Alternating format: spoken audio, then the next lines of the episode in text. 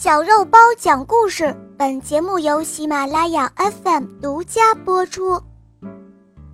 大树和小草播讲，肉包来了。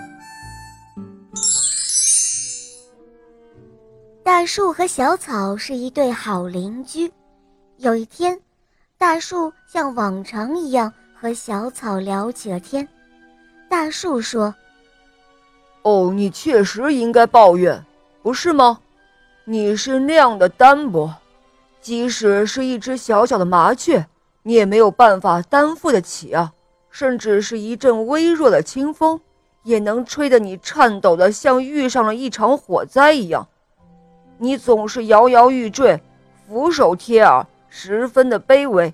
瞧，你多可怜啊！听了大树的话，小草哭笑不得。他回答说。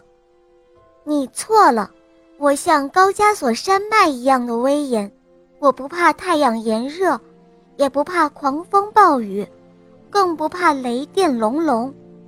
哦，是吗？哈哈，你是在吹牛吧？对于你，一丝风就是一场暴风雨；对我，一场风暴就像是一丝风。只要你愿意和我挨着近一些。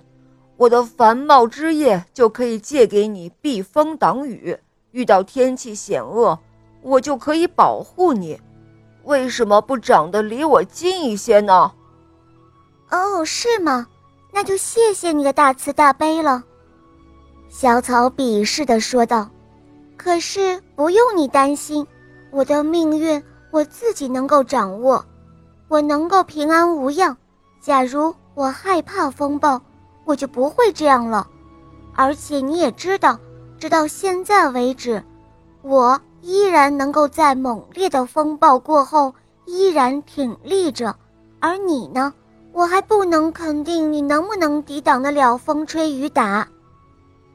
小草刚刚说完，这时突然暴雨交加，风神以无可抵挡的势力。把大树连根拔起了，而小草呢？它伏倒在地上，躲过了这一场灾难。风停雨止之后，它又挺立了起来。小草对大树说：“你瞧，我是对的。”大树只得重重地叹了一口气。小宝贝们，这个故事就讲到这儿了。故事中的大树虽然很有同情心，非常乐意帮助小草，但是却太过看不起小草了，一味的觉得小草是弱小、可怜、卑微的。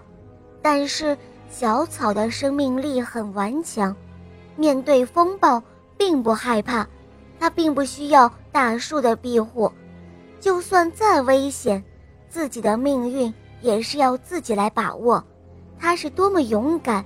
相反，瞧不起小草的大树却被连根拔起了。好了，宝贝们，今天的故事肉包就讲到这儿了。赶快关注“肉包来了”，在我的专辑里收听《萌猫森林记》。这个时候啊，小肉包一定在萌猫森林中与邪恶的女巫做斗争呢。小朋友，你不想去帮助小肉包吗？小肉包可是很需要你的帮助哦。